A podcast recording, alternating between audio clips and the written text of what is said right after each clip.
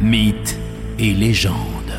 Chaque jour, cette semaine, on se prépare tranquillement pour Halloween avec celle qui est évidemment la mieux placée chez nous pour conter de véritables histoires de sorcières. J'ai nommé Morgane Keane. Bonjour Morgane. Bonjour. Et avec un nom aujourd'hui, Dunlop, qui n'a rien, mais alors rien à voir du tout avec l'univers du pneu, celui du tennis. Non, il s'agit en fait d'une véritable sorcière du XVIe siècle. On dit plutôt d'ailleurs Bessie Dunlop et son familier au pouvoir visiblement surprenant. Qu'est-ce qu'on appelle peut-être d'abord un familier? Dans le folklore euh, sorcier, c'est un démon familier. Démon, en grec, c'est génie, un bon esprit qui accompagnait la sorcière ou le sorcier, et ce depuis son berceau et jusqu'à sa mort. C'est un peu le mouchou euh, chez Mulan, non? C'est un petit peu ça, oui, tout à ça. fait. voilà, ou Edwige ou Harry Potter. On a l'habitude de voir un familier sous forme d'un chat noir, d'un animal, etc. Mais dans le folklore sorcier, il peut s'agir aussi d'esprit. Et donc Bessie, qui était une sorcière écossaise du XVIe siècle, avait un familier qui venait du monde féerique. C'était en fait l'esprit d'un homme mort un siècle plus tôt sur un champ de bataille voisin d'où elle habitait. Cet esprit s'appelait Tom Red et elle devait l'appeler trois fois pour qu'il puisse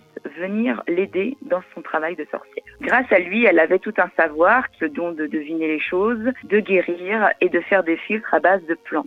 C'était surtout de la magie blanche. Mais elle a été quand même traînée vers le bûcher, malheureusement. Puisque c'est une histoire vraiment réelle. Bessie Dunlop a vraiment A existé et a été oui. traînée vers le bûcher, comme vous dites. Exactement. Et c'était une sage-femme euh, à l'origine, mais elle avait donc ce lien avec ce familier euh, très très fort. Et puis vous, Morgane, vous avez euh, découvert des écrits de cette fameuse Bessie Dunlop qu'il a fallu traduire. Oui, j'ai retrouvé euh, une recette qui permettrait en fait d'avoir une forme olympique, un filtre à base de plantes. Mais il n'était pas facile du tout à traduire déjà parce que c'est un vieil écossais, c'est du gaélique, un espèce de patois et en plus la chère Bessie devait pas très bien savoir écrire puisque c'était en phonétique. Il fallait euh, faire euh, un jeu de patience et de puzzle pour rétablir la recette que j'ai sous les yeux. Ou alors, euh, vous nous dites ça parce que vous voulez pas la partager, la recette, Morgane. Pour la C'est garder ça pour aussi. moi dans mes grimoires. Voilà, bon, en tout cas, on en sait plus maintenant sur ce qu'est aussi un familier dans ces histoires de sorcières et de légendes. Merci Morgane. Merci beaucoup.